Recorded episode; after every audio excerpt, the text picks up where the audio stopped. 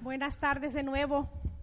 La verdad que para mí es un honor estar aquí compartiendo un poquito de mi vida, de cómo Dios ha cambiado totalmente mi forma de pensar, de forma de cómo me veo, cómo me ve Él. Y para empezar, bueno, gracias, ¿verdad? Y para empezar quisiera compartirles, déjenme acomodar esto, una escritura que está en Salmo 139, 13, 14. Y dice así, tú creaste mis entrañas, me formaste en el vientre de mi madre. Te alabo porque soy una creación admirable. Tus obras son maravillosas y esto lo sé muy bien. Qué hermosa escritura, ¿verdad? ¿Y quieren que les diga algo?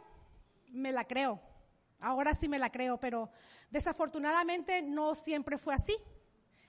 Desde muy niña, nuestro enemigo el diablo se encargó de que yo no me la creyera. Y usando las debilidades e inequidades de un tío político, pues él abusó de mí, ¿verdad? Y recuerdo a mi madre llorando el día en que se enteró. Las dos lloramos juntas, Ah, yo solo pues era una niña, ¿no? Pero después de ese día, yo no recuerdo que se hablara más de ese asunto. Bueno, a excepción de algún comentario imprudente de un pariente, ¿no? Que ni siquiera me acuerdo lo que me dijo, pero sí recuerdo muy bien cómo me hizo sentir. Pues era una niña, seis, siete años, ¿verdad? Gracias a Dios que me dio unos padres increíbles, que me amaron muchísimo y me dieron todo lo que ellos pudieron y estaba de su parte, ¿no? Pero desafortunadamente, en estos tiempos no habían terapias psicológicas como las que hay ahora. Por lo tanto, fue inevitable que, que, creciera desarrollando un, una pérdida de autoestima, una sensación de que no valía la pena, me creía fea, era muy insegura y miedosa. Siempre me sentí inferior a las demás, siempre tuve ese complejo de inferioridad y pues me creí todas las mentiras que el enemigo me, decía, ¿no? Y solo imagínense todo eso más las debilidades de mi temperamento, ¿no? Las, la, mi naturaleza pecaminosa, terca, desobediente, indecisa y temerosa. Y muy bien lo dice Romanos 3.10, ¿no? Que no hay un solo justo, ni siquiera uno. Terca, desobediente, indecisa y temerosa. Llegué a ser una mujer sin carácter sin carácter de poder tomar decisiones por mi cuenta. No supe poner límites, permitiendo especialmente que personas de carácter fuerte me, me controlaran, me controlaran mi forma de pensar, de decidir, cosa que me llevó a casarme muy joven y antes de los 19 años yo ya tenía dos hijos. A los 24 yo ya era una mujer divorciada y mamá soltera. Duré como unos ocho años en ese matrimonio. Me casé con una persona que era también muy dañada por la vida, con un carácter muy fuerte y muy abusivo. Me fui a vivir con mis padres y con mis hermanos que con su amor me levantaron el autoestima un poco, ¿verdad? Y tanto así que después de un año y medio empecé a salir, a divertirme, a disfrutar de lo que no había podido hacer antes y, y empecé a buscar a ese hombre que me hiciera sentir amada, valorada, a alguien que me dijera que valía la pena. Pero el amor de mi familia no era suficiente. Y no es que yo le eche la culpa a todas las personas que me lastimaron, porque, porque sí me lastimaron, yo reconozco eso, pero reconozco que yo también me lastimé a mí misma. No me amé como Dios me ama. Lo que pasa es que fui muy desobediente. Me, me cuesta reconocerlo porque mi madre me lo decía y yo no me lo creía. Y nunca escuché los consejos de mi madre. Fui muy terca. Ay, hija, me decía, me decía mi madre, no te involucres tan rápido, date tu tiempo, date tu valor. Ay, pero mamá, si ahora las cosas son diferentes, ahora todo el mundo lo hace así. Y me amoldé al mundo actual. Ahora reconozco que fui verdaderamente terca y desobediente. Y traté y traté muchas veces de, encontrar a ese hombre ideal para, para que me hiciera sentir, pues, esa, eso que yo quería escuchar, ¿no? De, de, de un hombre y terminé más bien hiriéndome cada día más tras relación tras relación. Y lo único que logré fue llenar mi vida de pecados. Un pecado cubría otro pecado y ese otro pecado cubría otro pecado. Yo siempre he sido una persona alegre, de naturaleza, ustedes me conocen, pero también experta en ignorar mis, mis emociones. Y fueron tantas las heridas emocionales que sufrí por mis malas decisiones, por mi terquedad y mi desobediencia, que a los 35 años yo era una mujer amargada. Cuando yo vine a la iglesia por primera vez, sentí que, que alguien le había dicho al, al que estaba predicando que yo iba a llegar, porque todo lo que decía me llegaba al corazón. Y qué bueno, porque eso hizo que yo estudiara la Biblia y me bautizara un febrero 24 del 2001. O sea que ya, como les dije anteriormente, son 17 años que tengo de ser discípula. Y recuerdo salir de las aguas del bautizo liberada. Y me bauticé, y, de todo, y de, o liberada y me bauticé y de todos mis pecados fui, fui perdonada. Y tenía enfrente de mí la oportunidad de volver a empezar desde cero, de hacer las cosas bien, y muy bien dice eh, en 2 de Corintios 3, 17, dice, el Señor es el Espíritu y donde está el Espíritu del Señor, ahí hay libertad.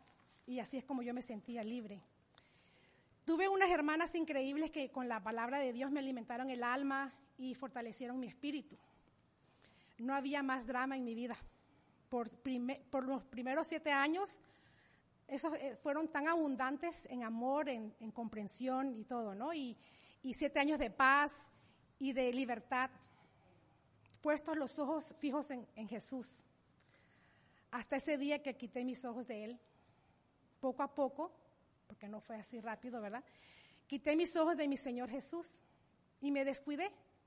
Y se me olvidó qué tan astuto es el enemigo, ¿no? Eh, nuestro enemigo, el diablo.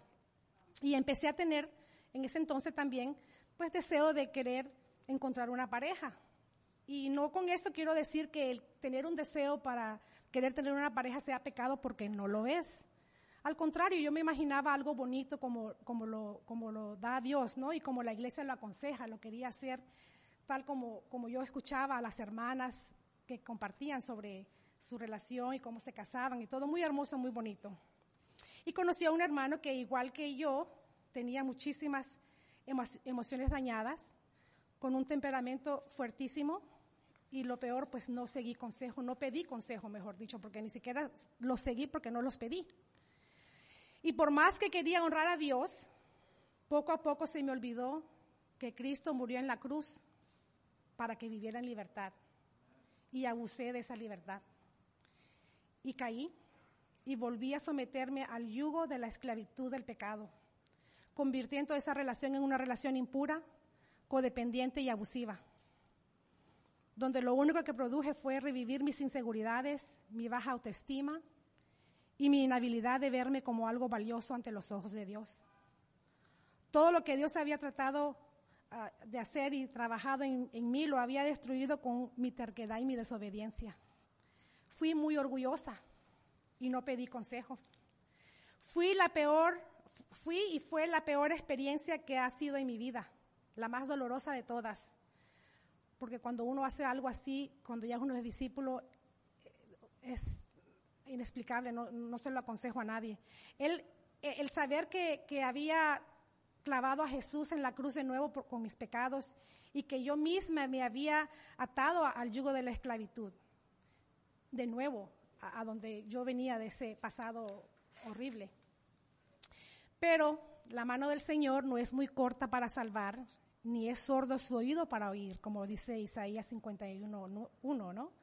59.1. Dios me, vio sufrir como nunca. Me, escuchó, me humillé ante Él y Él me hizo ver mis errores y me hizo tomar responsabilidades de mis pecados, porque fueron muchos, empezando por idolatrar mi deseo de querer a una pareja. Como vuelvo y repito, no es malo, simplemente reconocí que sí, que, había sido víctima de los pecados de los demás, pero también reconocí que yo he sido víctima de mi propia desobediencia. Dios mismo nos dice que Él prefiere la obediencia a cualquier sacrificio. Me encanta esta escritura. Prefiere la obediencia a cualquier sacrificio. Primera de Samuel 15, 22. Yo debía haber obedecido a Dios, aunque no entendiera nada, buscar consejo y seguirlos confiar en su plan aunque no entendiera, su voluntad que es santa y perfecta, era la mejor opción para mí. Y gracias a Dios, Él me dio otra oportunidad de arrepentirme, pedir perdón y ¿qué creen? Él me perdonó y me sentí liberada de nuevo. Me sentí como la mujer que lavó los pies de Jesús con sus lágrimas al verse perdonada por Él. Me mostró mis, em, mis emociones dañadas y me las sanó. A veces el enemigo con su astucia trata de nuevo hacerme tambalear, pues no les voy a negar, pero lo hace ahora en otras áreas de mi vida. Pero hago, todo lo posible por escoger obedecer y confiar en Él, en su palabra. Y me armo con la armadura de Dios, porque solo así me, puedo mantener libre y no regresar al yugo de la esclavitud, porque es muy fácil descuidarse y, regresar. Tenemos que luchar, yo tengo que luchar uh, todo, todo el tiempo. Por eso para mí la cruz, la muerte y resurrección de Jesucristo uh, significa vida, significa volver a nacer, significa purificación de mi alma, renovación de mi mente, significa la oportunidad de convertirme en una mujer con un carácter de acuerdo a la voluntad de Dios, más firme en mis convicciones, más segura de mí misma. Porque el Hijo del Hombre vino a buscar y a salvar lo que es lo que se había perdido. Y él me buscó a mí. Me encontró. Y cuando el diablo trata de engañarme, haciéndome creer que soy poca cosa, que no valgo la pena y, me quiero llevar y, y quiero hacer las cosas a mi manera, vuelvo a leer la escritura. Tú creaste mis entrañas, me formaste en el vientre de mi madre. Te alabo porque soy una creación admirable. Tus obras son maravillosas y esto lo sé muy bien. Yo valgo la pena.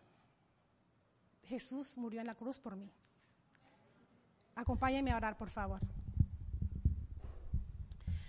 Padre Celestial Todopoderoso, bendito y alabado sea, Señor, por tu gracia, por tu misericordia, que a pesar de que no la merecemos, Señor, tú estás dispuesto a dárnoslas cuando te la pedimos, Señor. Quiero orar, Señor, por, uh, por el vino y por el jugo y por el pan de, que representa el cuerpo y la sangre y el sacrificio que tú hiciste por nosotros en la cruz, Señor. Ayúdanos, Señor, a que nos mantengamos firmes a tus enseñanzas, nos mantengamos firmes a tu palabra, Señor, y que nos mantengamos listos para estar uh, listos para pelear contra el enemigo, Señor, que siempre tratará de hacernos caer, Padre mío. Te pido que ayudes a todas las personas que estén batallando en este momento, que ayudes a las personas que están buscando de ti, Señor, que puedan llegar a, tus pies, que puedan probar de lo, de lo bueno que tú eres, Señor, porque tú eres, eres bueno, eres lo máximo que puede uno experimentar en esta vida, Señor. Gracias de nuevo por tu gracia inmerecida, Señor, y es en el nombre de tu Santísimo Hijo Jesucristo que te pido todo esto, Señor. Amén.